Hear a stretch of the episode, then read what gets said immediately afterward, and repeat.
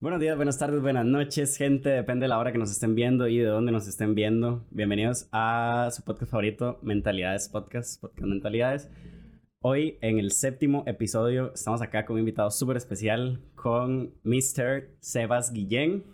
No sé si ya lo conocen, si no lo conocen, te pregunto, Sebas, ¿cómo estás? Bienvenido. ¿Y quién sos? ¿Qué has hecho? ¿De dónde vienes? ¿Para dónde vas? Ale, gracias por invitarme, Mae. Eh, y pura vida. Aquí estoy en. Creo que el primer podcast que hago aquí en el 2021. Primer Eh, podcast 2021. Sí, ¿Qué tal? Curiosamente, en la época pandémica sí, sí creo que tuve chance de hacer un par. Eh, pero. Y estoy súper feliz. Sí, un poquito sí. ronco, mae. Un poquito ronco. Sí, sí, vengo saliendo resfrío, entonces estoy ya recuperando, mae, mi respiración. Muy bien. Pero, muy bien. mae, bien. Aquí estamos.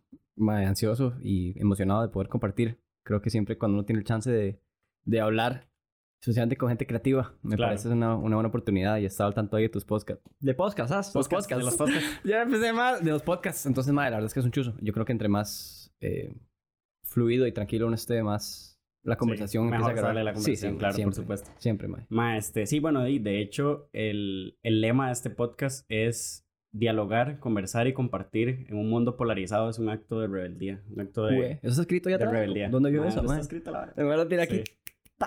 De una vez, tatuado ya. Eh, entonces, Dima, venimos a eso, a, a compartir, a, a platicar, a cuestionar un poco. Ok. Eh, me parece es una persona súper interesante, con una mentalidad muy admirable y me parece digna de compartir. Eh, entonces, di, vamos a empezar. Sos cantante, sos cantautor, ¿verdad? Cantautor. Eh, más, es, creas contenido también en redes sociales.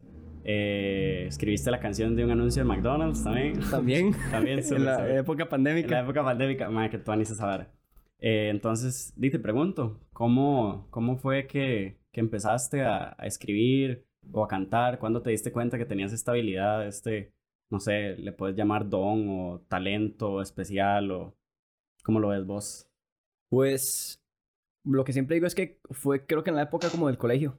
Creo que desde, desde pequeño yo siempre honro a mis papás porque se dieron cuenta de que es mayor. Yo era, siempre, siempre fui y soy, siempre seré una persona muy ac- hiperactiva. O sea, Mucha energía. tengo demasiada energía. Entonces, desde pequeño yo siempre tenía que encontrar la manera de poder canalizarlo.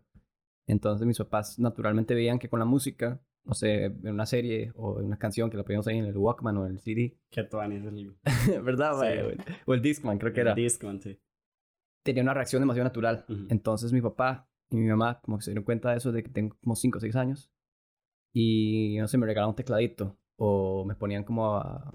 Tenía un amigo que, que, que tocaba piano, entonces cada vez que iba a la casa de él me sentaba en su regazo y me, tocaba, me, pon- me- me enseñaba a tocar piano y me daba una galleta de, de azúcar si, si, si tocaba bien. una galleta de azúcar, un chiquito hiperactivo, ya sabes qué pasaba. Sí, claro. Pero ma, fue más que todo en la época del colegio. Yo estudié en, en Herradura, en un colegio en, eh, bilingüe. Y ahí había mucho tiempo libre. O sea, era un colegio muy experimental. Entonces, después de clases y durante clases, ma, Sí. yo a veces me escapaba de clases y me iba al aula de, de música y había siempre un piano. Entonces, yo creo que fue ahí donde empecé como a, a realmente como enfocar toda mi energía creativa en, en hacer, en, en crear. En crear en general. Y no lo hacía con la intención de nada. No era porque había que quería subir algo en redes sociales, porque en ese entonces no había redes No sociales. había. Lo hacía simplemente por el, porque tenía mucha, mucho tiempo libre y, Y te apasionaba. Sí. O sea, cu- cuando algo te nace a voz natural, no tienes que forzarlo. Sí, Y cuando encontrás un sistema como que te hace constante en eso, naturalmente te hace ser bueno en eso. claro. Entonces me empecé a ser muy bueno en áreas como musicales. Era súper escato, pero ma, yo patinaba todos los días, pero también pasaba todo el tiempo pegado a YouTube aprendiendo canciones así de, de oído. Entonces fue, fue más que todo por ahí. Y no canté hasta que empecé como a, a practicarlo así naturalmente en, en el cole y ya Ujú. saliendo del cole. Yo escucho mi voz como en ese programa, por ejemplo, de BDT, en el que hablábamos ahorita, Sí, de estamos cámaras. hablando. Y digamos, ahí tenía más o menos un, un entendimiento de lo que era afinar y como de la música que me cuadraba, pero en comparación con ahorita sí he visto como una evolución, pero es porque ya de un momento a donde dije como, ok, soy bueno, pero quiero ser excelente en esto. Sí. ¿Verdad? Como que yo creo que cuando uno tiene capacidad de hacer diferentes cosas, al menos en el área creativa, en mi caso, por ejemplo, como que dibujaba y no sé qué, y no sé qué. Por eso estudié arquitectura, pero no me cuadró, porque pensé que era eso lo que me cuadraba ¿En y al final no fue eso.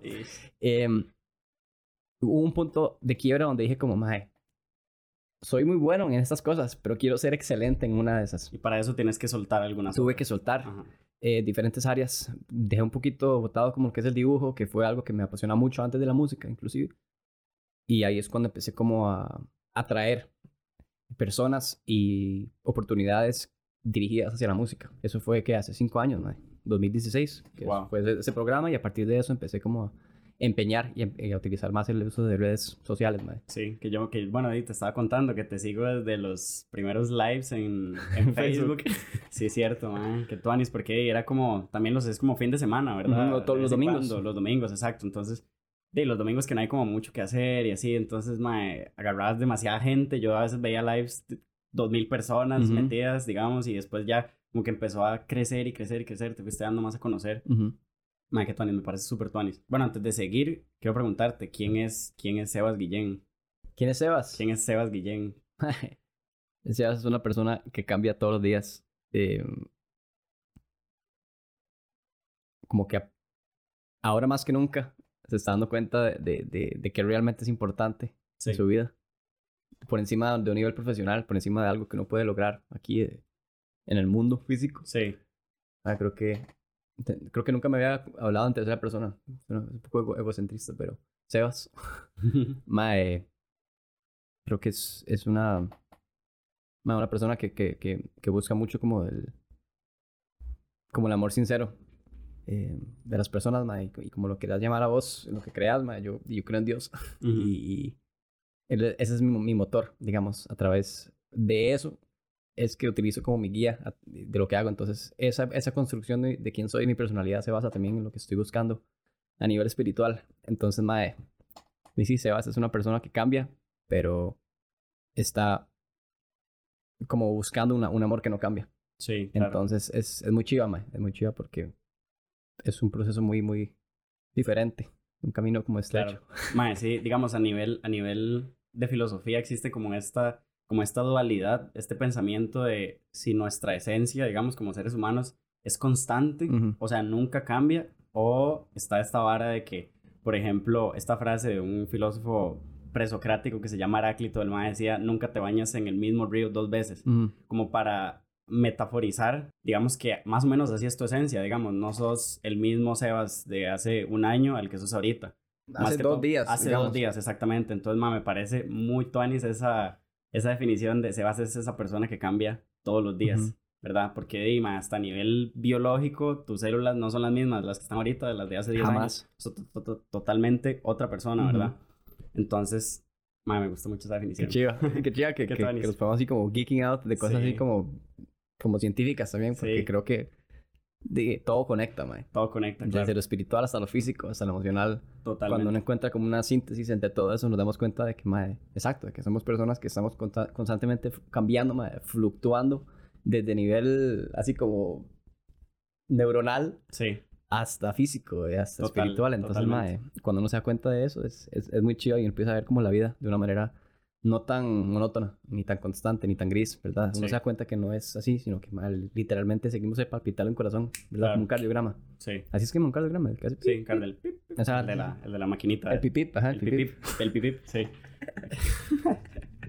Mae, vos como artista, ya, ya digamos hablando más de, de, tu proceso creativo, como artista me gustaría preguntarte varias cosas en este campo. Ok. Pero me gustaría empezar por cuando empiezas a escribir tus canciones. Tenés canciones en Spotify con más de 500 mil reproducciones, ¿verdad? Que ya te ha escuchado, ya, te ha escuchado bastante gente. me parece súper tuanis porque me pareces, digamos, de los músicos nacionales, me parece que tenés como un talento y un estilo diferente, como distinto, como muy representativo de, yo escucho esta canción y yo, ah, Sebas.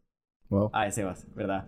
Entonces, este, no sé si vos lo ves así, no sé si vos tal vez te sentís contento como con el estilo que vas desarrollando o que, no sé, como cuando vas a empezar a escribir, ¿cómo es ese proceso? O sea, vos, no sé, tal vez vas en el carro, se te viene una estrofa a la mente o te sentás como de una manera muy didáctica a escribir y vos decís, que voy a sacar esta canción en una semana. O tal vez, no sé, te viene un tema a la cabeza y vos decís, ok, quiero desarrollar esta canción con respecto a este tema. ¿Cómo es ese proceso, digamos? Mae, sí a todo.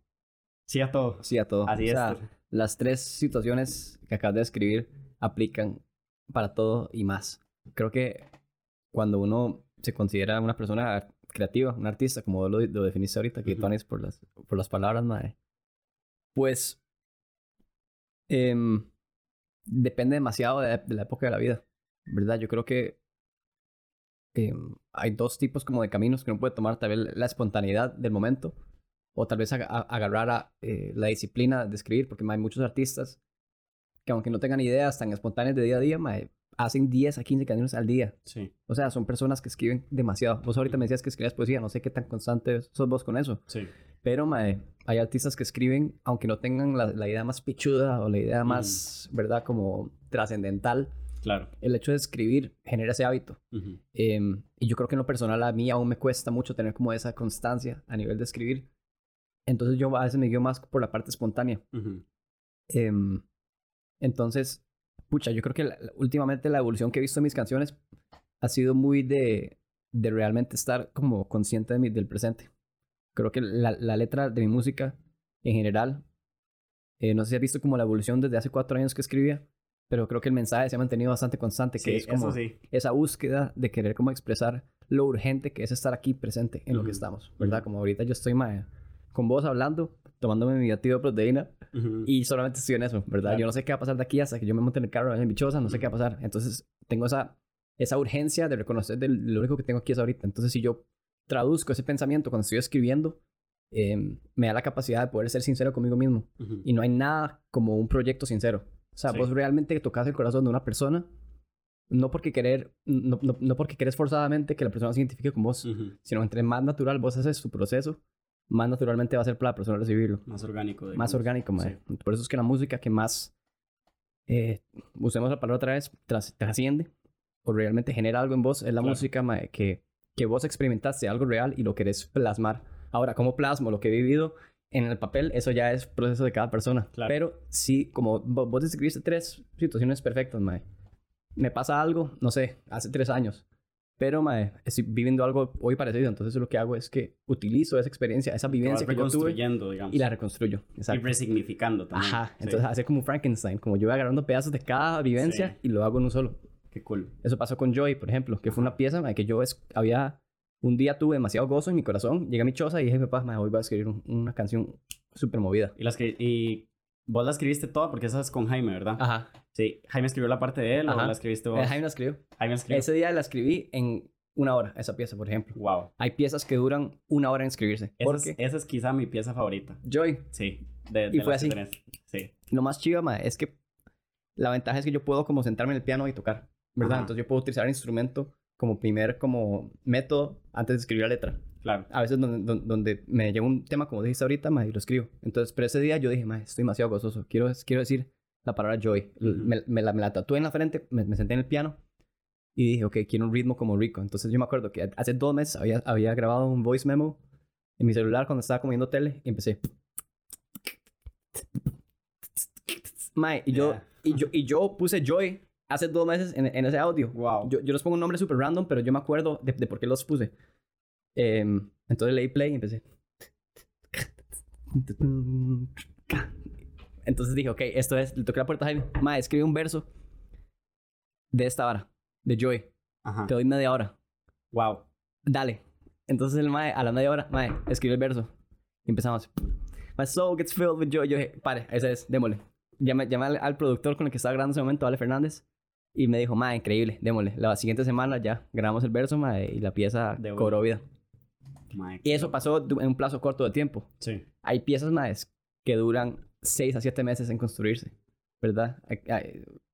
No sé, mae, yo creo que vos también lo sabes, con cualquier proyecto que uno haga, mae, hay que también darle el respeto que amerita porque cada proyecto tiene su proceso y su Sí. personalidad. Es, una, es un ser humano. Claro. Uno va construyéndolo mae, desde su anatomía, desde los huesos hasta la sangre, hasta el músculo. Total. Y en el momento que ya está listo, ya, you set it free to the world, lo dejas libre al mundo, mae.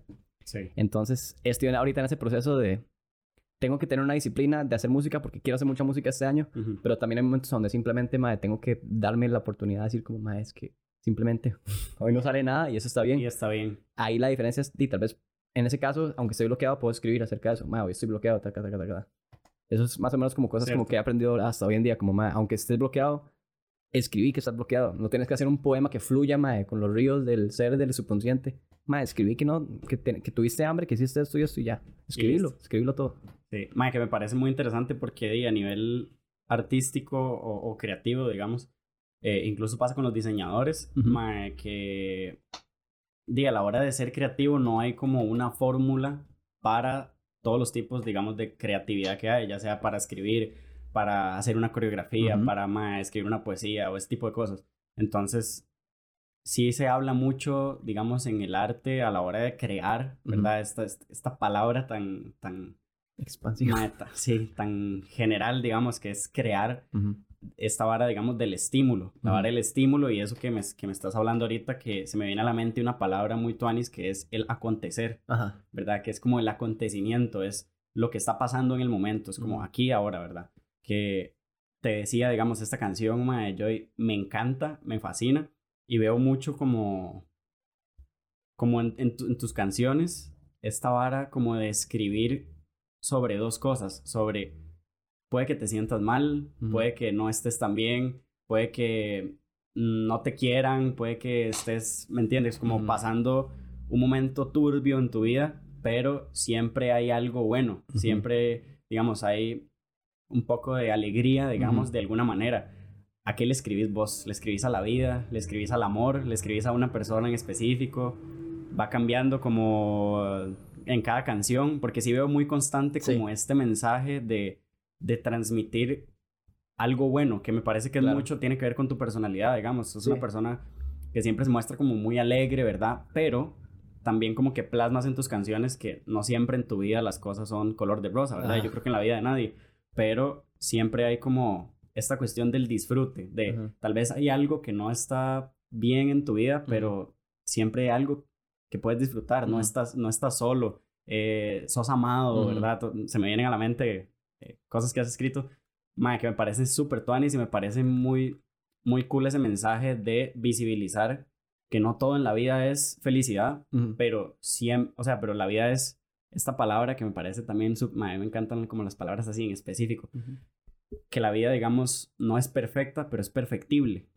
O sea, siempre estamos en esta búsqueda de cómo disfrutar la vida, no solamente, digamos, pensando en que la vida es la felicidad, sino que hay muchas otras cosas de por medio. Entonces, te repito la pregunta, ya como para no dar tantas vueltas. Eh, ¿A qué le escribís vos? ¿O a quién le escribes? ¿A, qué sentimiento, digamos? No sé si si le escribes a la vida, tratemos como de antropomorfizar, no sé si esa palabra existe, que es como esta vara de agarrar un sentimiento y hacerlo persona. O sea, ¿qué le decís vos a la vida? Si la vida fuera una persona, ¿qué le decís? O al amor, o, a lo que sea que vos le escribes, digamos. Pues mi, música siempre ha sido dirigida hacia el que sea que lo tenga que escuchar, ¿verdad? Como que es, es un término muy abierto, pero los mensajes que yo, que yo expreso con mi música eh, obviamente tiene un mensaje positivo y son hechas como en son de como de, de abrazar a las personas, ¿verdad? Como darles ese sentido de, importancia y, y, valor a las personas. Pero eso es algo que, que va por encima, creo que siento yo que es que de algo humano, o sea, como que yo desde, el comienzo, cuando empecé a dedicarme a esto, yo bueno, me senté así a orar y dije, Dios, yo quiero hacer música, pero quiero hacerlo con un, con un propósito mayor. No quiero simplemente como enaltecerme a mí mismo y que la gente vea como, ay, qué chiva ese mae, qué chiva como, como, como canta. Entonces yo le dije, mae, quiero hacer música como para realmente como mae, glorificar quién sos o, como, yo interpreto que, que sos vos, mae, que es, un, es un amor eterno, rajado, que vive con nosotros también. Entonces, mae, ¿cómo yo puedo como interpretar ese amor que yo experimento y poder como plasmarlo de una manera eh, con, los, con los talentos que me ha dado? Entonces dije, mae, si, si puedo usar ese talento eh, para que más personas conozcan eh, de lo chuzo que es experimentar este amor, sí. démosle viaje. Y claramente se ha dado porque creo que las canciones expresan eso. Yo creo que cada persona lo ha interpretado como quiere, pero es muy lindo escuchar los testimonios de las personas como que escuchan la música y sienten como, madre, está pasando por un momento heavy y me sentí súper abrazado. Eh, al, haber, escuchado que soy amado o amada, ¿verdad? Como, creo, que, creo que hay muchos recordatorios que uno eh, puede que escuche un día una canción y sean como, le pasan por el oído. Pero ma, hay momentos muy específicos en la vida de uno donde llegan mensajes. Ya sea con la publicidad, ya sea con la música. Como que hay, allá arriba uno, ellos saben exacto. Uno sabe, ma, eh, cuáles son las balas que le tocan la fibra a uno. Y a mí en la música. Entonces, si hay personas así como yo, yo sé que a alguien le llega el mensaje. Claro. explico? Entonces, ya sea uno, un millón, un cien, no importa la, cuántas personas, sino si a una persona le está llegando algo que yo experimenté, es porque es real. Es porque para mí es real y para esa persona es real. Entonces, eso ya crea un vínculo súper especial con esa otra persona. Y no es como que vas a estar con esa persona. Simplemente estás creando una, una conexión. Si lo ves a nivel científico, es como una conexión, conexión neuronal, ¿verdad? Como se, se, prenden diferentes puntos del cerebro. Sí. Y te empiezas a dar cuenta más de que hay una conexión demasiado íntegra entre lo, entre lo que experimentamos los seres humanos. Hoy estaba con la nutricionista y me dijo como, madre, cuando uno está pasando por un proceso, em, hay una vara que se llama como... Em, ah, no sé cuál era el término, pero era básicamente como reconocer humanidad ah, compartida, algo así. Bueno, era el hecho de que nosotros como seres humanos siempre tenemos algo con lo que podemos identificarnos con. No importa de qué cultura, religión o país, color de piel, nada. Siempre hay algo con lo que uno se puede identificar con. Cuando encontrás ese vínculo de conexión, se vuelve demasiado simple poder comunicar un mensaje. Entonces, ma, yo creo que desde el día uno, cuando, cuando vos seteas realmente qué quieres hacer y cómo lo quieres lograr, cuando seteas ese pilar, ahí empiezan a encaminarse las cosas según esa visión que vos tuviste al comienzo. Vos empezás a traer cosas y personas en tu vida. Y evidentemente, ma, yo sigo trabajando con las mismas personas desde el día uno. Porque esas personas llegaron porque yo tomé una decisión súper, súper, súper arraigada a lo que realmente creo y a lo, que realmente quiero hacer. Una persona como Caro, por ejemplo, ella está ahí del día uno. Ahorita estoy saliendo con ella, es mi novia, pero hemos sido amigos por muchos años, pero es porque compartimos las mismas cosas. Entonces, es muy lindo, porque la verdad es que la música, así como mi persona sigue evolucionando, pero cuando vos se te hace el mensaje principal desde el día uno, aunque la música cambie, aunque sea de pop a indie, a reggaetón, lo que sea que suene, claro. Eh, si el mensaje se, se, va, se, va, a conservar y si el mensaje se empieza a desviar, tenés que revisar Sí. El, realmente dónde está tu corazón, y dónde estás planteando tus ideas y tu, y tu trabajo en general y tu vida. Totalmente.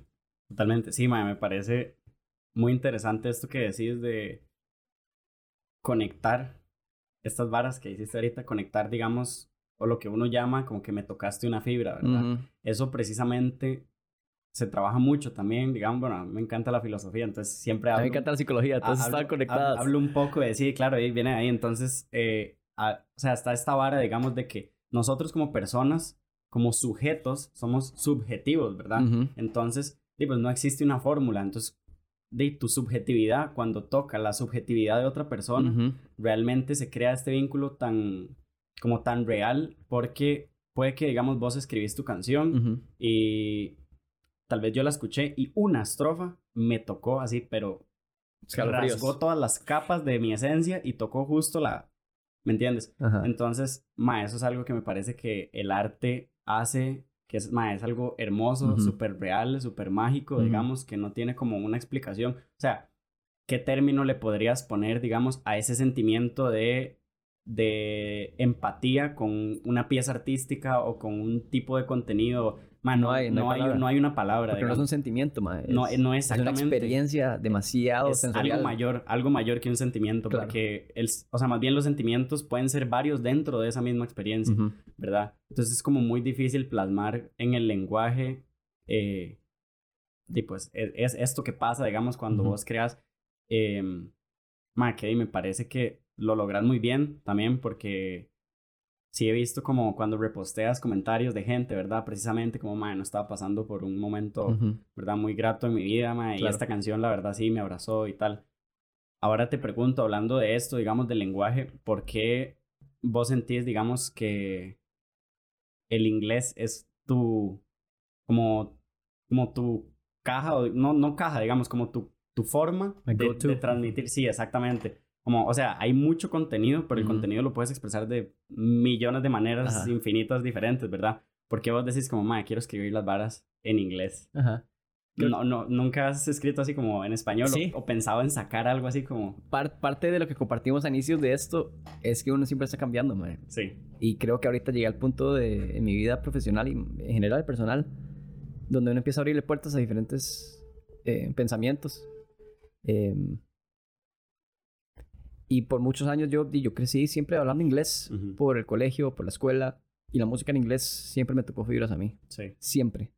O sea, yo escuchaba música súper, súper depre, súper emo en el cole, pero me hacía sentir, ¿verdad? Como Ujú. que yo, yo en algún momento dije, "Ma, pero es que eso no es música que me hace triste, es música que me hace sentir. Claro. Y cuando vos te das cuenta de que los sentimientos son tan, tan, tan grandes, ma, te- y te da la oportunidad de sentir realmente, madre, eso fue un- un- una oportunidad chivísima para yo decir, quiero hacer música así también. Como un parteaguas que llaman. Sí, exacto, exacto. Entonces, creo que mucho tiempo hice, hice, hice música, música, ajá, música en inglés y aún sigo haciendo música en inglés porque me identifico demasiado y creo que el, Ujú. el idioma meramente simplemente es, una, es un canal. La Claro. música, se- independientemente del idioma, debe hablar por sí sola. Ujú. Hay música instrumental que me habla más que miles de letras de canciones que, escri- que he escrito o que he escuchado. No s- y es- español, inglés o francés o como sea que vos recibas el idioma. Ujú. Sin embargo, ma, ahorita estoy en un proceso donde me encantaría escribir música en español y Sí. he estado escribiendo música en español. Solo que a veces traducir mi sentimiento y mi manera como de comunicarme, a veces hay más fluidez en inglés. Yo creo que aquí Jimmy sabe lo que estoy diciendo. Sí. Porque son, son cosas son cosas que simplemente ma, eh, eh, no hay manera, mu- mucha manera de explicarlo y, y puede que mucha gente en un país como, ¿verdad? Latinoamericano como Ujú. Costa Rica te digan como, "Mae, pero estamos en Costa Rica, usted tiene que hablar español. Sí. No, Me- necesariamente. Me lo, exacto, pero me lo han refutado toda la vida. Toda la vida. Y yo creo que es porque también la gente no sabe como cuál es el trasfondo Claro. que uno, que, que uno, que uno tiene y la Tu manera en que historia. uno recibe. Ujú. Eh, entonces, por, por encima de, de, un, de nivel cultural, simplemente me he identificado más con el inglés porque lo he tenido más cerca que el español. Claro. Y esa es mi vivencia y nadie me puede desacreditar ni No, quitar esa supuesto. experiencia. Eh, ahora, en el caso de escribir música, pues sí, ma, evidentemente en inglés siempre ha- ha- han habido más artistas de, de influencia, eh, ya sea norteamericana o en general. Mis, mis artistas favoritos son de, de UK, por ejemplo, Ujú. Coldplay, ma, James Bay, todos los artistas, Ed Sheeran, están bien allá, Sí. son de allá.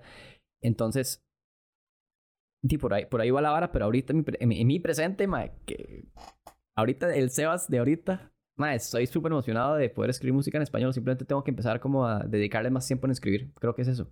Claro. Es solamente como la disciplina de, de- de escribir porque hay muchas personas que, que también me están apoyando y tengo un equipo de trabajo. Una representante con la que trabajo desde el día uno que ahorita estamos que- queriendo, queriendo como expandir un poquito como el mercado latinoamericano. Entonces, sí, es, es encontrar ese balance, ¿verdad? Como tipo música en inglés, español, así como Debbie Nova también, por ejemplo, que es una artista súper rajada, maestica. Claro. Congrats por los Latin Grammys, por cierto. Y, mae, la verdad es que ahorita es un momento per- perfecto como para explorar. No hay nada que perder. Y vos, vos digamos, eh, estás abierto como a experimentar otros estilos, digamos, ¿no? ¿Has pensado cantar reggaetón? No. No. No. Em, la primera pregunta sí. Sí. La segunda parte de la pregunta no. No. Reggaetón tal vez no. Sí. Em, pero hay géneros. Es que se la vara, mae. Cuando uno empieza a quitarse como la cabeza dura de que solo porque es un idioma no, no tiene que caer simplemente en un, en un lenguaje musical tan grande como el Ajá. reggaetón. Sí, exacto. Vos escuchas música latina de Natalia Lafourcade, de, de Ujú. Carla Morrison, Claro. de Vicente García, de. No sé, hay demasiados. Jorge Drexler. O sea, hay muchos artistas, cantautores súper, súper buenos, también reconocidos, que están haciendo música en español. Ah, pero es música súper diferente. Con mucho contenido. Es, mucho, es muy rica. Obviamente que uno tiene que de una manera a veces adaptarse a lo que está sonando para uno Ujú. también eh, poder también construir una carrera musical Claro. con la esencia de uno. Pero ahí está lo que, lo, lo que realmente va, va a separar a un artista que quiere mantener esa su esencia versus un artista que, que está siguiendo di- diferentes caminos, lo cual todo bien, cada quien decide lo que quiere hacer. Pero yo creo que, como te dije, desde día uno, yo me, tomo- me, me mantengo firme a, a- a- a lo que, a lo que siento. Pero a nivel de, de experiencia y de género musical, ma, puede cambiar, de fijo. No sé si reggaetón es el camino ahorita, Sí. pero ma, hay, muchos, hay muchos géneros, hay muchos subgéneros hoy en día. Hay, hay, hay tanto que más bien uno tiene que cortar la mirada y enfocarse enfocar. en uno, porque si no hay- hay- es súper abrumador, ma. Claro. súper overwhelming. Es demasiada música todos los días, ma. Hoy Sí. en día hay demasiada música saliendo. Sí, tenés que tener como mucha personalidad para poder definir, Sí, digamos, y no dejarte como, ¿verdad? Como llevar por uno u otro estilo y estar brincando y probando, ¿verdad? Sino como que me gusta esto, este es mi estilo, tengo estas Exacto. referencias, esto es lo que me ha tocado a mí toda la vida y esto es lo que yo quiero hacer porque de esta manera lo transmito, digamos. Exacto, mae. Yo creo que como artista uno también tiene que darse cuenta que uno no le debe nada a nadie, mae. Uno, vos, uno a veces vive con la... En esta época tan rara de redes sociales en la que vivimos, uno a veces puede caer en la presión de, de querer... Como ya tienes una plataforma y como ya tienes personas que te escuchan, mae, uno puede caer en la presión de, de que la gente está esperando algo de vos. Sí. Entonces cuando caes en la expectativa de querer suplir esa necesidad de las personas, o mae, se vuelve como tóxico, porque Sí. vos estás haciendo ya las cosas por la gente y no por vos mismo. Claro. Y ahí es donde yo creo que ahorita, por eso estoy como tan tan consciente de, de que estoy cambiando y que estoy evolucionando, porque mae, si uno se queda con el pensamiento de que tengo que hacer eso por alguien más, se, se, se te olvida quién sos. Claro, totalmente. Entonces yo creo que vos, aquí cualquier persona que ha hecho un proyecto a donde se expone a las personas, uno, uno sabe lo, lo- lo gratificante que es que lo vean y que te reciban y que te validen.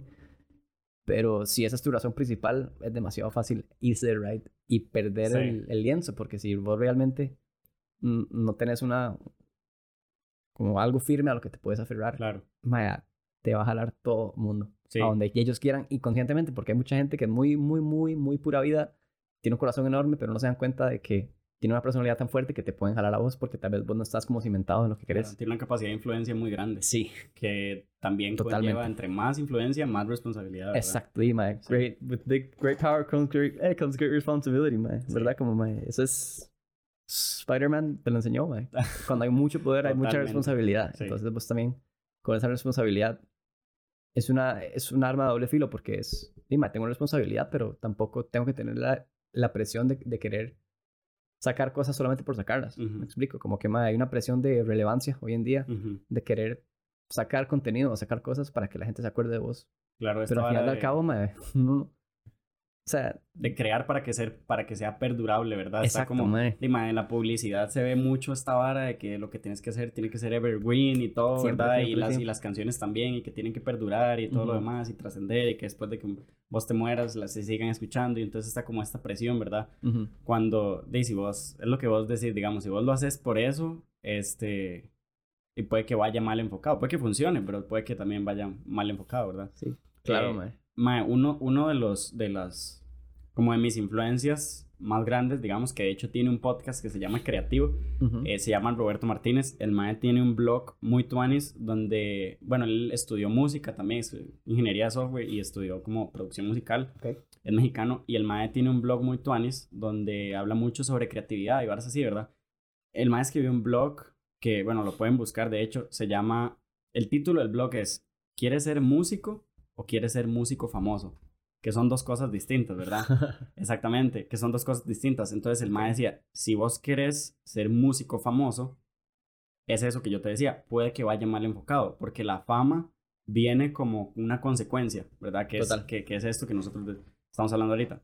Eh, y el mae, digamos, argumentaba mucho también esta vara de nadie sigue su pasión o lo que más le mueve en la vida para ser feliz.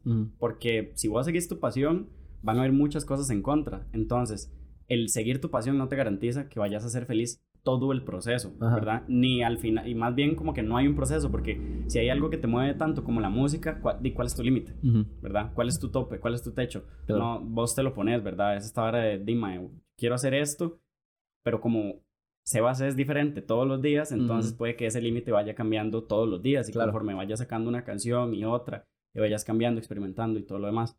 ¿Qué opinas vos al respecto? O sea, como, ¿vos crees que vos seguís tu pasión como para ser feliz o, o lo sentís como, digamos, un tipo de propósito o como te entregaron esto Ujú. eh, allá arriba, como vos decís, y, y, Ujú. y, y tenés que hacer algo con esto o no sé, ¿cómo, cómo lo ves? Yo creo que cuando vos sentís que, que, que querés comunicar un mensaje y encontrar la manera de hacerlo, Ujú, es porque hay algo muy valioso en eso. Hay mucho valor mae, en, ex- en, en la expresión y por eso existe el arte. Por eso el arte es tan trascendental. Desde que tenemos como record visual de, de lo que ha impactado el arte a nivel de sociedad, mae, es monumental lo que ha creado. Y curiosamente ese arte siempre viene de momentos donde el ser humano está vulnerable. Y creo que es una palabra que a veces se, se tira mucho hoy en día como una debilidad. Y al final ser vulnerable ma, es estar anuente de lo que sentís y de cómo expresarlo. Cuando vos encontrás ese canal, ma, tienes que aferrarte a esa vara. Porque no hay nada como resaltar la humanidad de otra persona. Total. No hay nada como cuando vos sabes que estás haciendo algo que le va a ayudar a alguien más. No para enaltecer- enaltecerte a vos mismo, sino porque sabes que vos, de lo más adentro de tu ser, mae, sabes que está creando algo bueno en otra persona. ujú, Mae, vos, no sé, cuando vos ayudas a una persona a levantarse eh, de una situación difícil, económica, eh, Claro. emocional. Estás ayudando a un compa cuando sale de una ruptura. Ujú. Mae, y, y ves cómo le cambia la, la, la cara cuando le das un buen consejo, cuando le das un abrazo. Ujú. Mae, esos gestos son momentos que valen mucho más que un cheque. Eh, vale más que un Grammy. Ujú. Vale más que algo físico que vos dices que estás allá a la tumba. Me explico, mae, suena súper tétrico, pero mae, vos y yo podemos palmar aquí, ya. Claro. Un, mae, uno, no- uno no tiene fecha de caducidad. Entonces, mae, cualquier vivencia que vos experimentes y, y, y veas como, mae, pucha, esta vara es demasiado real como para no seguir haciéndola. Sí. Mae, a mí me encanta trabajar con niños, me encanta trabajar. eh, me encanta ver cómo, se, cómo desarrollan su personalidad. Ujú. Me encanta ver la inocencia que tienen. Yo digo como, mae, a nosotros se nos, se nos, se nos, se nos tapa la inocencia y el asombro por la vida cuando empezamos a experimentar cosas en la vida, naturalmente. En nuestro proceso de desarrollo de adolescencia, de adultez. Pero mae, hay algo muy especial que tienen los niños, mae, que ellos tienen como esta despreocupación Sí. demasiado grande de la vida y, y disfrutan los, momen- los momentos tan sencillos como cuando te dan una pop y vos solo pensás en esa vara, mae. Entonces cuando vos te das cuenta de... Como de- que están muy presentes. están ahí. Sí, están ahí. Y vuelvo a lo mismo, mae. Yo creo que cuando uno está creando y cuando estás haciendo algo que, que vos sentís que te apasiona, tenés que, que, que preguntarte como, mae, esto es algo que estoy experimentando em, como realmente. No, no, no lo estoy forzando como un pedo, ¿no? La hora está saliendo naturalmente. Y creo que cuando vos encontrás momentos así, mae, siempre te van a llegar recordatorios a lo largo de tu vida. Uno siempre se da cuenta, mae, de, de, de que son cosas que realmente están cambiando el mundo para bien. Y yo lo he descubierto a través de mi música, a través de las barras que hago. Tal vez vos lo, vos lo has visto en, en diferentes momentos, pero cada quien encuentra como su, su, su manera de comunicar Ujú. lo que tiene. Y a todos se nos han dado da- talentos y dones para poder hacerlo. Claro. Ahí es decisión tuya, ma, realmente si quieres utilizarlos o no. Sí. Para el bien o para el mal. Que me parece que, man, ahora que, que digamos, el primer capítulo, de hecho, de, de, de este podcast es de un libro que se llama La Resistencia, de Mm. un escritor argentino, filósofo, científico que se llama Ernesto Sabato, donde el MAE, digamos, hablaba de muchas cosas que están mal en el mundo, como el individualismo y este tipo de cosas. Ujú. Y el MAE decía como que la solución es volcarse al arte, Mm. ¿verdad? Porque el arte chiva. te permite expresarte. Y como seres humanos, tal vez sí hay algo que es como, a ver, no existe tal cosa como la naturaleza humana, digamos, pero, pero si hay algo tal vez muy parecido, es como estas ganas de expresar, ¿verdad? De expresar un sentimiento, una idea o, o lo que sea, ¿verdad? Entonces, me parece que el arte es como ese canal, digamos, y tal vez como el canal más puro. ¿verdad? Porque puedes expresar muchas cosas, puedes expresar cosas muy buenas o puedes expresar pura maldad, que también, de al fin y al cabo, es expresión. ¿verdad? Que me parece que es algo como muy, como muy importante ahora, digamos, en estos tiempos en los que vivimos, donde hay como una aliena- alienación, como a, como a el sentirse identificado. O sea, hay mucha gente que trabaja en edificios o, no sé, po- pongamos un ejemplo como, no sé, vos trabajas en un call center, digamos Ujú. todo bien con trabajar en un call center, no, no, no malinterpretes. Pero vos, digamos, estás atendiendo llamadas, pero ¿cómo te ves vos reflejado en ese trabajo? Ujú. Digamos, si vos solo lo haces como por trabajar, o puedes estar igual atendiendo llamadas y ayudarle a una persona, a una señora o cosas así, Ujú. y sentirte bien con las gracias de esa persona, pero tal vez en un trabajo donde no tenés contacto humano y lo que haces, vos no sentís como que, les, como que le estás aportando, o sea, no te sentís digno o, o- o no te ves reflejado en tu trabajo Ujú. entonces realmente no te estás expresando, porque cuando vos trabajas, digamos, por ejemplo, sos artista, vos estás expresando y te ves reflejado en tu trabajo, entonces vos, decís- vos decís, ok, Sebas es, eh, no sé, es autor, es Ujú. cantante, es Ujú. esto, es lo otro, y por medio de todas esas características que vos te vas dando, te vas reflejando y son parte de tu trabajo, Claro. ¿verdad? Entonces, ma, me parece un problema como muy importante ahorita, como esta vara de que la gente no se siente como reflejada en su trabajo y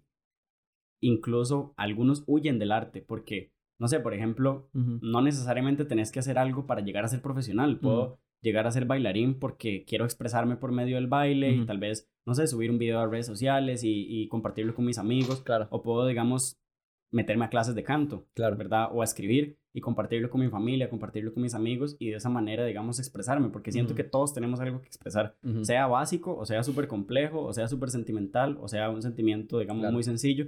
pero siempre hay como algo que, que expresar. Vos, ¿cuál es como el core o el centro, digamos, de tu, de tu estímulo para llegar, digamos, a crear? O sea, mm, a ver, ¿cómo lo puedo poner?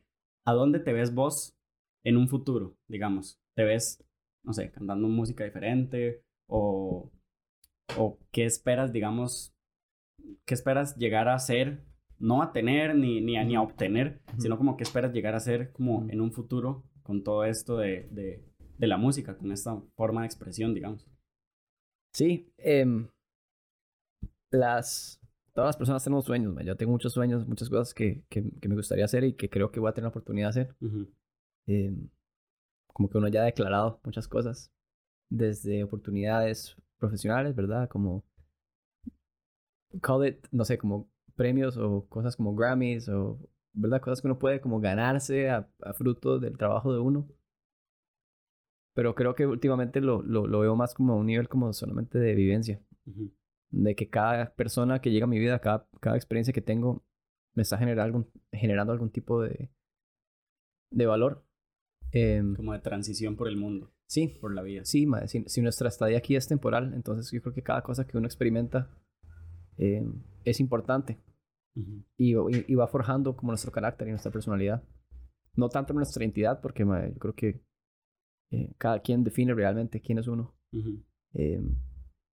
Pero definitivamente cada cosa que uno vive, cuando uno le da la oportunidad de que, de que crezca en uno, te das cuenta de que no hay cosas como ni buenas ni malas, simplemente uh -huh. todas son experiencias. Sí. Y generan diferentes cosas en tu cuerpo, en tu vida, en la vida de otras personas que te rodean. Entonces, creo que últimamente cuando la gente me pregunta es como de, ¿qué quieres hacer como cinco años? ¿Qué quieres lograr? Yo solo digo, madre, yo solamente quiero seguir como aprendiendo. Eh, he vivido suficientes, suficientes cosas, este, al menos ni siquiera este, esta vida, más este año, estos últimos seis meses, para darme cuenta de qué es realmente importante en mi vida. Uh -huh.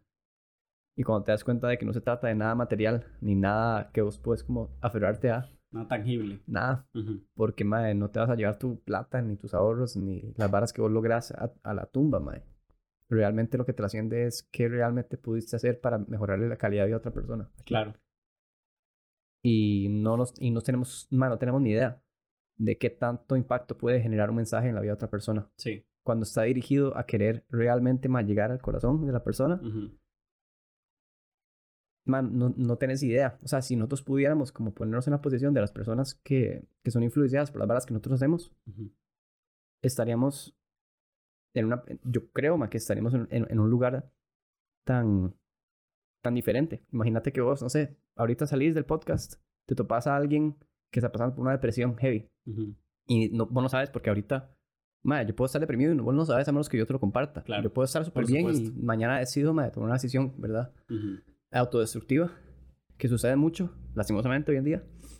Eh, pero bueno, te la topas, madre, le compartís algo que te nace demasiado random, pero a esa persona era lo que necesitaba escuchar. Sí. Y ese momento, ojalá, y esos cinco minutos de, de ese día, tuvo, una, tuvo un efecto positivo en el resto de las 23 horas y 55 minutos de, del día de esa de persona. Esa persona. Y no podemos nosotros ver, pasar viendo la, la, vida de otras personas a cada rato. Total. Pero más, si nos diéramos cuenta de que el momento que pasamos con la gente es tan importante como lo que comemos, como lo que vemos, como uh -huh. lo que trabajamos, todo se volvería mucho más real en nuestra vida. Claro. Todo lo que, lo que buscan los seres humanos es sentir, mae. Mm. Nosotros queremos ser parte de algo que nos haga sentir. Sí. Siempre, weón. Tenemos trillones de neuronas. Igual que en las estrellas. La cantidad de neuronas que tenemos ahorita. Entonces, mae, queremos sentir varas y queremos experimentar. Entonces, mae, cuando uno realmente se da la oportunidad de decir como, mae, no se trata de mí. Uh -huh. em, em, empieza a tratarse de, de los demás. Mae, me parece... Justo ahí me parece que es como este esto tan real y tan, a ver, ¿cuál palabra podría usar? Genuino, digamos, tal vez, de lo que vos haces y de lo que vos acabas de decir. Eh, existe esta vara, ¿verdad? Que es el efecto mariposa. Uh -huh. Que, bueno, como la teoría es como que si el aleteo de una mariposa puede provocar un huracán en el otro lado del mundo, ¿verdad? Este, ma, está esta vara de esto que vos acabas de decir puede desem desembocar un montón de acciones que le pueden uh -huh. mejorar la vida. O sea, está como este video de de, de, de, esta persona que va caminando y entonces está cayendo agua por un edificio y agarra una sí, mata sí. y no, no, sé si las viste. Sí, obvio, la mata. La señora no que trata de subir el carrito a la acera y entonces el mae le ayuda, ¿verdad? Y le da la- el, el pollo al perro para que Ajá. coma y todo lo demás, y le da plata a la, a la, a la chica que está, que luego termina en la escuela. ¿verdad? Entonces, como todo este desencadenamiento de acciones positivas, Exacto. digamos, que uno, ahí es como la dualidad de, mae, se trata de los demás y también uno tiene como esta responsabilidad de ejercer acciones positivas porque siempre, digamos, cuando se trata, precisamente porque se trata de los demás, uno tiene que ser responsable de las acciones que uno hace, digamos, y de ejercer esta, digamos, esta vara que de, puede llegar a cambiar eh, dentro de la ingenuidad de uno, puede llegar a cambiar el mundo. Uno, Ujú. uno se cree como esta vara de, madre, y yo creo que tal vez con estos podcasts, algo que vos digas o algo que haya dicho Tarek o algo que haya dicho una persona aquí, digamos, algún invitado le pueda cambiar el día a otra persona, ¿verdad? Y cosas así, o, o, o tal vez hay una persona que está como indecisa en si dedicarse o no a la música, ¿verdad? Y tal vez tiene varas con la familia por esto, y entonces vienen y te escuchan a vos, o tal vez un super fan tuyo, entonces viene y te escucha y ve como tu proceso, y entonces esto crea, digamos, que esta persona diga, no, que yo voy a hacer esto porque. Confío en mí, creo en mí, hay gente que también me valida y que me escucha y todo lo demás, entonces pues me voy a dedicar a esto, Claro. y no sé cómo me va a ir y me voy a mandar. Claro. ¿verdad? Y puede que le vaya súper bien y gane un Grammy y gane esto y lo otro, ¿verdad? Entonces es como estas pequeñas acciones sí tienen un efecto pues en el mundo, en la sociedad, en, en las demás personas, ¿verdad? Y precisamente se me viene, digamos, con esto que vos me decís, mae, yo esta pregunta se la hago a, a mu- mucha gente como vos porque haces lo que haces, ¿verdad? ¿A dónde te ves? ¿A dónde querés llegar? Y cuando me responden algo así como lo que me acabas de decir, como, mae, yo quiero nada más seguir aprendiendo, hacer música por hacer música, ¿verdad? Es esta vara que decía, disculpen ahí las personas que conocen, saben más de filosofía, no sé si lo dijo Aristóteles o Sócrates, sí estoy seguro que fue uno de estos dos, que dijo que el fin más noble es el fin que se hace en sí mismo, o sea, hacer música por hacer música, estudiar por estudiar, Ujú. Aprender por aprender. Sin Mm, expectativa de finalidad, digamos. Sin una expectativa de finalidad, exactamente. Ajá. O sea, ¿por qué? Porque es como más puro, porque está como el fin primario y el fin secundario.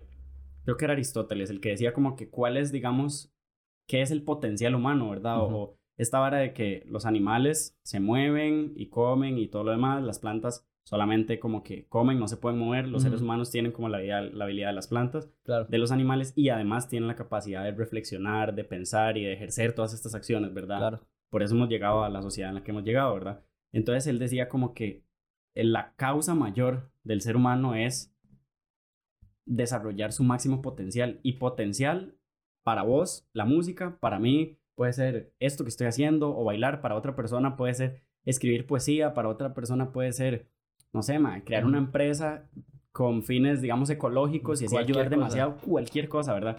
Entonces es hacerlo por hacerlo, que muchas veces esta vara de hacerlo por hacerlo puede sonar un tanto mediocre, pero detrás de esta frase de, ma, yo hago lo que hago solo por hacerlo, tiene como esto tan rico que es como el, esta sensación de genuinidad de, ma, yo hago música por hacer música, porque a través de la música aprendo, y si me gusta aprender, aprendo de esto que me apasiona, ¿verdad? Exacto. Ma, me parece demasiado, demasiado tuanis eso que acabas de decir, así como para traducirlo en, como en estas palabras, ¿verdad? Mae, y ahora como para cambiar un poco la conversación, sos creador de contenido también. Ajá. Siento que va como mucho de lo mismo, como muy entrelazado desde tus canciones hasta tus videos, mae, que tienen como este componente eh, como de humorístico, ¿verdad? Como de sacarle una sonrisa a una persona, mae. Mis primillos y mis primas comparten en los estados de WhatsApp como vos llegando a cantar eh, a la, a la, a la muchacha de la bocina de McDonald's Ajá. pidiendo una Big Mac y, y la vara de los, como los reels que vas a hacer es como de todas las risas que haces en los videos, entonces, mae, no sé, como... eh, o cuando hablas al revés, ¿verdad? Como que la gente dice, ¿qué es esta vara, verdad? Qué Que, loco. a ver, ahorita te voy a preguntar. Yo sabía que venía, yo sabía que Mijo, venía esa de mijo. Mae, como todas estas varas como... Di, yo siento que, que, que son como muy reales, ¿verdad? Como que... Ujú. Yo digo, mae, Sebas a mí me proyecta como, como, eh, como esta persona que, no sé, como que tal vez tiene como este corazón muy humano, digamos, que se nota en tus canciones y se nota en, en como en los contenidos que vos haces. Ujú. ¿De dónde nace, digamos, el, como este componente de, de comedia, digamos, en, en redes sociales que me parece que es una comedia súper sana, mae, que cumple su objetivo al mil por ciento, digamos. Ajá. Que lo haces hasta con tu hermano y con, no sé, tus amigos, tus compas. Mae, puede que suene como súper mediocre la respuesta, pero es simple, mae. Creo que pro- proviene, yo me he dado cuenta de que soy muy creativo cuando estoy evitando alguna responsabilidad. Sí. Como de la procrastinación, Sí, viene la... Cuando uno procrastina, mae, algo, algo muy especial sucede, que vos empezás a, a querer utilizar toda esa energía que no que, que querés evitar para llenar el espacio con otra cosa. Ajá. Puede que sirva a veces, puede que no, pero me he dado cuenta que a nivel de creación de contenido, ahí es donde más me siento cómodo, porque mae, yo soy una persona muy, muy activa y tengo muchos tics, mae, desde que soy Sí. pequeño, mae, call it OCD, ¿verdad? Obsesivo compulsivo. Ajá. Entonces muchas de esas cosas, mae, las hago desde que soy pequeño. Simplemente, como te dije ahorita, como uno es constante en algo y uno se hace bueno en eso. Di, Yo me hice bueno a al revés porque en vez de poner atención en el cole, me, me ponía a leer las páginas al revés. Porque me aburría. No era porque era demasiado inteligente, simplemente, mae, me daba tigra como estudiar. Sí. Entonces, mae, yo empezaba como a dibujar y a, y a, a escribir al revés, así, todo diabólico, nada que. Es random. sí. Súper random, súper random. Pero, madre, la creación de contenido se me ha, se, se me ha ido generando súper orgánicamente porque, madre, simplemente me, me- me di cuenta de, de- de- de que puedo proyectar quién soy y las cosas que hago de la manera más espontánea y creativa posible. O sea, simplemente, madre, cuando empezó la, la pandemia es cuando empecé a usar más TikTok Claro. y yo dije, madre, esta aplicación es rajada porque siento que, que mucha gente, o sea, obviamente que uno piensa un montón de cosas como, fijo, la gente científica, fijo, es una locura porque no sé quién más va a poder hablar al revés, pero dije, madre, simplemente es una, es una, es un, es una, un instrumento que utilicé para, Sí. para, para, para beneficiar esa y potenciar esa audiencia de personas que tal vez no, no conocían de mí hasta que vino como, madre, como este madre puede hablar al revés o... o ¿Qué le pasa a este madre ahí, madre, bailando danza, madre? Sí, sí. Que Parece un video, Haciendo backflips en el automercado. ahí, Sí, mae, sí. mu- muchas cosas que yo dije como, mae, obviamente que uno sabe que la gente le va a cobrar, pero no lo hace porque, mae, porque simplemente me nace. Y, Sí. y pasa cuando estoy más que todo aburrido. Cuando, cuando digo como, mae, ahorita no tengo ninguna responsabilidad. Y me voy a poner a hacer videos. Ujú. Y cuando no lo pienso mucho es cuando mejor salen. Porque cuando vos forzas algo, ya, se, se vuelve, Sí. se vuelve, se, ya, Sí, la perdiste. Se fue. Se fue, Claro. se te fue. Se te fue. Uno- cuando, cuando, uno, cuando uno quiere forzar ya contenido a nivel de creación de contenido, Ujú. ¿verdad? Ya a nivel como de redes sociales, es porque ya, ya sos esclavo de querer satisfacer los números que te dan videos que, orgánicos, por ejemplo. Claro. Digamos que el video más viral que tuve fue hablando al revés, que tuvo un millón, 1.5 millones. De Después de, después de ahí, mae, mucha gente me ha dicho, como, "Ay, ¿usted cómo hace como para que sigan siendo virales los videos? Yo como, mae, no. La, viralidad es como... la viralidad es Y yo lo hablaba con Pollo la vez pasada, man, la viralidad es como... Man, esta palabra se me fue como... Impredecible. es impredecible Ajá. y no es algo sustentable tampoco. Sí. Entonces, a- antes de que fueran las redes sociales, el boom, estamos en la época de la fama, ¿verdad? La gente Ujú. famosa, celebridades de Hollywood. Y ahora estamos en la época de la viralidad. Ujú. Entonces, ahora cualquier persona tiene la oportunidad de exponer lo que uno hace. Y la viralidad es súper efímera, digamos. Ajá. también. Y súper, exacto, es súper impredecible. Ujú. Entonces, cuando la gente busca esa viralidad, es cuando menos eh, vas a llenarte. Porque aunque llegue esa viralidad, porque eventualmente la constancia es producto de eso, Claro. te va, te va a llegar.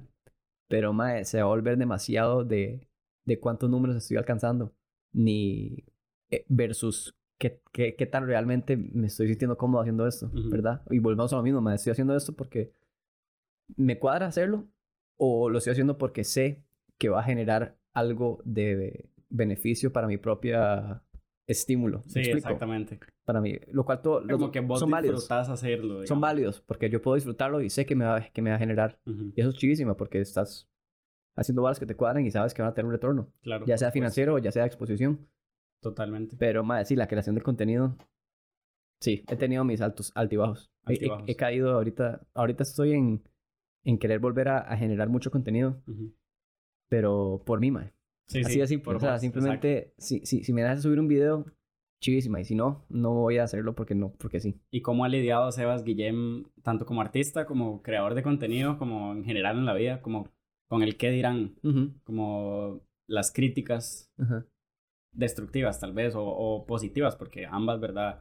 Te, te puedes como malraidear con, una, con críticas súper malas o te puedes como súper ir de ride hacia arriba, como si te empiezan a llegar como muy buenas críticas, o sea, cómo te has mantenido como centrado en los dos aspectos, como tanto en el montón de críticas positivas y, y- y, digamos, admiradores y, y admiraciones, digamos, a críticas súper, no sé, malas o nocivas, o como que vos decís como, madre, qué mal ride esta persona, pero tal vez sí, está pasando un mal día. Sí. No sé, ¿cómo has lidiado con eso? Yo creo que todos. em, puede que nos digamos a veces como, mami, no me importa lo que diga la gente, ¿verdad? Pero eso es jeta, mae. A todos nos importa un poquito. Sí. Si uno no. Si no existieran personas en el mundo, no haríamos videos de redes, sociales. Total. No haríamos las cosas que hacemos si no hay gente viéndolo. Ujú. Y uno tiene que ser sincero con uno mismo. Pero no debe ser el, el pilar por lo cual hacer las varas. Porque Sí. si no, en dos toques te llega un comentario negativo y te enfocas en eso. Porque nosotros somos así. Yo, siendo una persona que toda la vida recibí muchas afirmaciones positivas de las personas que me rodeaban acerca de lo, que era bueno haciendo, ya sea musicalmente, ya sea atléticamente hablando. Em, para mí, como desde que empecé a dedicarme a la música, di, la, la verdad, no, no, no me afectó mucho. Hasta que me di cuenta de lo mucho que me afectó cuando empezaron a llegar como algunos comentarios como un poquito como pasivo-agresivos o con críticas. Ujú. Creo que yo nunca aprendí a recibir críticas hasta que empecé a usar redes sociales, que me di cuenta como de que ca- cada, persona tiene la potestad de decir lo que quiera Ujú. y estamos en una sociedad súper opinionated, ¿verdad? Como que Claro. todos tienen una opinión. Y, Y- la vara del cancel culture. Y ellos, sí, ellos definen qué es positivo y qué es negativo. Em, y hay muchas cosas, muchas áreas grises que uno no toca, porque no le pertenecen a uno tampoco. Sí. Sin embargo, mae, creo que me, me di cuenta cuando empecé a subir como TikToks em, y la gente decía como, ese mae tiene una risa demasiado falsa, demasiado, Ajá. demasiado forzada. Y yo dije como, ok, qué fácil me llegó este comentario a mi... A, a mi todo, o sea, me, Sí. me, me llegó hasta las fibras, así como que a uno le escalofríos cuando uno ve que alguien está hablando mal de uno. Y yo dije en ese momento como, mae, toda la vida pasé como sintiendo como que estaba en un círculo súper sano de personas que siempre me afirmaban y de la nada estoy tan expuesto y me llega algo negativo. Vo- Vos puedes tener cientos de personas diciéndote algo demasiado lindo en ese momento, pero si hay una persona que está diciéndote algo contrario, vos vas a enfocarte en esa persona porque uno está acostumbrado a ser validado y a ser recibido de una manera positiva. Sí. En el momento que, que, que se mueve el agua, que entra la marea, empieza a picar, Claro. vos vas a ver solamente esa cosa. Entonces, de ese momento, madre, que fue hace como un año y medio, dije, primero que todo, soy adicto a las redes. Entonces, uno fácilmente puede meterse a Twitter, buscar su nombre, porque uno es así. Sí. Uno, uno se quiere autoestoquear. Claro. Y me di cuenta primero que todo lo, tó- lo tóxico que es, en general, el sobreuso de redes sociales. Y lo tóxico que es cuando uno depende de lo que la gente está diciendo de uno. Por supuesto. Y yo creo que Pollo me lo dijo un día. Yo hablé con él, de hecho. y Le dije como, madre, ¿cómo- ¿vos cómo haces? A veces como, cuando recibís hate, cuando recibís como comentarios que no tienen nada que ver con vos. Ujú. Porque hay personas que dicen varas tuyas, como lo de la risa, que, no, que son como súper extrañas porque no me conocen. Yo desde pequeño me río como una hiena pariendo. Y he sonado igual desde, desde entonces, digamos. Entonces yo como le explico a alguien como, madre, pero no quiero que sepa que... O sea, como que uno quiere explicar a la gente como que no es así. Mamá, en serio, en serio. Pero Sí. no, es, pero no es así porque la gente tiene su vida y su personalidad. Y entonces me di cuenta como... Ok, ya, ya casi terminé. Ya, mae, le pregunté a Pollo y me dijo, mae, yo dejé de, de, de meterme a Twitter a buscar varas de mí, yo dejé de, de, como revisar, mi- revisar mis notificaciones en ciertas aplicaciones. Porque, mae, uno, uno se mete en la trampa así del, del, del, del cocodrilo. Uno sabe, mae, inconscientemente de, de que siempre, un- de una u otra manera, cuando uno hace algo, la gente va a hablar de eso. Claro. Entonces, mae, una de las cosas como que tomé la decisión de dejar de, de, de- de buscar cosas acerca de mí Sí, y enfocarme en mí. en voz y ya.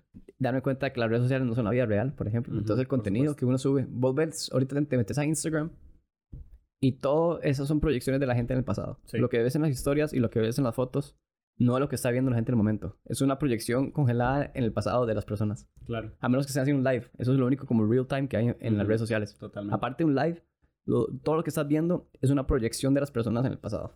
Eso es todo. Y editada, modificada. Editada, modificada. O si no, todo bien. Hay gente que no los edita, chidísima. Pero es un mensaje que quedó ahí y vos lo ves tres horas después cuando llegaste a la choza. Lo ves en la presa. Ujú. A lo que llego, mae, es que es, es algo que... De las balas que más a mí me, me- me han cambiado y me han como... Me han dado un switch Ujú. y a nivel creativo, a nivel profesional, es que tanto yo estoy dependiendo de lo que dice la gente de mí. Sí. Y eso es un, creo que es una hora que, que vivimos todos, pero cuando vos estás expuesto a un grupo de personas relativamente grande, no sé, man, miles de personas ven tus historias, ven lo que haces, cómo yo estoy conllevando el hecho de, de que, de que lo que yo estoy haciendo está afectando a otra persona. Entonces, ahora más que nunca, primero que todo, estoy más consciente man, de, de, de, lo que, de lo que uno sube, de lo que puede afectar a una persona. Y segundo que todo, man, de qué tanto yo le estoy dando la oportunidad de yo consumir versus que me consuma a mí. Entonces, madre, ahora por ahí estoy. Ahorita estoy en un detox de redes sociales donde lo uso solamente cuando realmente siento que me va a aportar algo. Y cuando no, trato de que el ocio se, se traduzca en otra cosa. ¿Qué tones? Y si voy a usarlo es para subir algo. Para subir algo, exacto. Si lo voy a usar, realmente tengo que ponerme la energía creativa para subirlo, porque si no, voy a quedar horas así, madre. Horas. Scrolling, scrolling, scrolling. Entonces, ahorita para mí recibir lidiar con esas, con esas cosas ha sido un proceso. O sea, como que tuve que ser sincero conmigo mismo, decirme como, madre, yo la verdad sí dependo de lo que diga la gente. Sí. Entonces, cuando vos sos sincero con vos mismo, ahí empieza a haber un cambio real. Y, y, estoy ahorita en ese proceso de cambio real, de volver a, a hacer cosas que realmente me hagan felices a mí, madre. ¿Qué planes? Madre, para finalizar, unas preguntas rápidas. Trata de contestarme lo más Dele. rápido posible. Boom. Ok. Speed Com round. ¿Comida favorita? Uf, eh, ¿la pizza o las alitas? Te iba a preguntar comida chatarra favorita. Ahí va, comida. Muy bien, comida, comida, comida. ¿Fruta favorito? Maracuyá. ¿Verdura favorita? Eh, wow. Eh, no, no como muchas verduras. ¿Color favorito? Turquesa. Turquesa. Eh, ¿Arriba o abajo? Arriba. ¿Adelante o atrás? Adelante. ¿Blanco o negro? Uf. El más gris. El más gris. No sé, es que ninguno, ninguno de los dos son colores, pero di blanco. Ah, bien, bien. Eh, ¿Creador de contenido favorito? ¿Creador de contenido favorito? Sí. ¿O top 3? Top 3. Madre, me encanta eh, Casey Neistat, uh -huh. youtuber. Eh, y. Madre, ahorita solo se me ocurre ese. Ok. Eh, ¿Cantante favorito? ¿Cantante o art? Uf. Cantante. Cantante. Hombre y mujer puede ser. Madre, me encanta. O banda, no sé. Me encanta, y me encanta Coldplay, madre. Chris, Ok. Chris Martin es un cantante muy rajado. Muy bien. Pero hay muchos artistas hoy en día que yo te podría decir, pero tengo que sentarme y tomarme así como una vibra y hablarlo. Sí. ¿Escritor favorito? ¿O libro favorito? ¿Un libro que te haya cambiado la vida? ¿O que vos digas como, madre? Madre, el, Principito. El Principito. Me encanta el Principito, madre. Qué bien. Qué bien, qué tuanis. Madre, muchas gracias por Ah, venir. Whitney Houston. Ah, Cantante. Whitney Houston. Muy bien. Madre, muchas gracias por venir. Eh, ¿Cuáles son tus redes sociales? ¿Te das Guillem? Sebas En todo. En todo. Guillem ¿Qué, de qué M. TikTok, YouTube, Instagram, Facebook. Ajá. Facebook ya no tanto. Facebook está acá ahí como ¿Y muriendo Twitter? lentamente. Twitter igual, Sebas Guillem. Sí, Twitter, TikTok, Instagram. Instagram yo creo que es como el más sólido. Ok. TikTok también, pero creo que Instagram siempre se va a mantener. TikTok es así. Sí, muy bien, muy bien.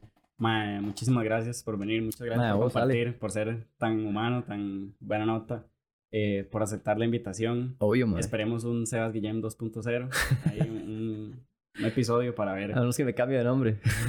se cambia de nombre. Qué tuanis. Este, mae, ah bueno, a nosotros nos pueden escuchar en Spotify, en Apple Podcasts, Google Ok. Podcasts, Amazon Music, Buenísimo. eh, como mentalidades, nada más mentalidades. Y bueno, pueden ver varios de los clips de este mismo podcast, pueden compartirlos, van a estar algunos en YouTube y otros en Instagram, como Alejandro Coto, mi perfil normal, Subirlos en TikTok también, madre. en TikTok. Ahí Ah, también les recomiendo hacerlo. Mira, sí. He visto muchos, algunos eh, creadores de contenidos ticos muy chivas que suben el formato vertical. Ajá, Madre, lo, lo vertical es lo que más. lo que, lo da que ahorita. más ahorita. Sí, de fijo. Hay que adaptarse. Hay que ajustar el- ese formato vertical. Claro, claro. Entonces, este, bueno, muchísimas gracias, muchísimas gracias a las personas que nos acompañaron en esta conversación, en Yeah. esta plática. Si tienen algo que comentar, que compartir, pónganlo en los en cualquier plataforma donde se suba este, Sí, este los podcast. comentarios, sí, agradecemos demasiado ahí en Apple Podcast y nos dan ahí como las cinco estrellitas. Reviews en Yelp. Sí, los, los, los reviews. sí, esto ayuda demasiado y nada, muchísimas gracias. Nos vemos en el próximo episodio. Entonces, bueno, muchísimas gracias. Nos vemos hasta la próxima. Chao. Boom.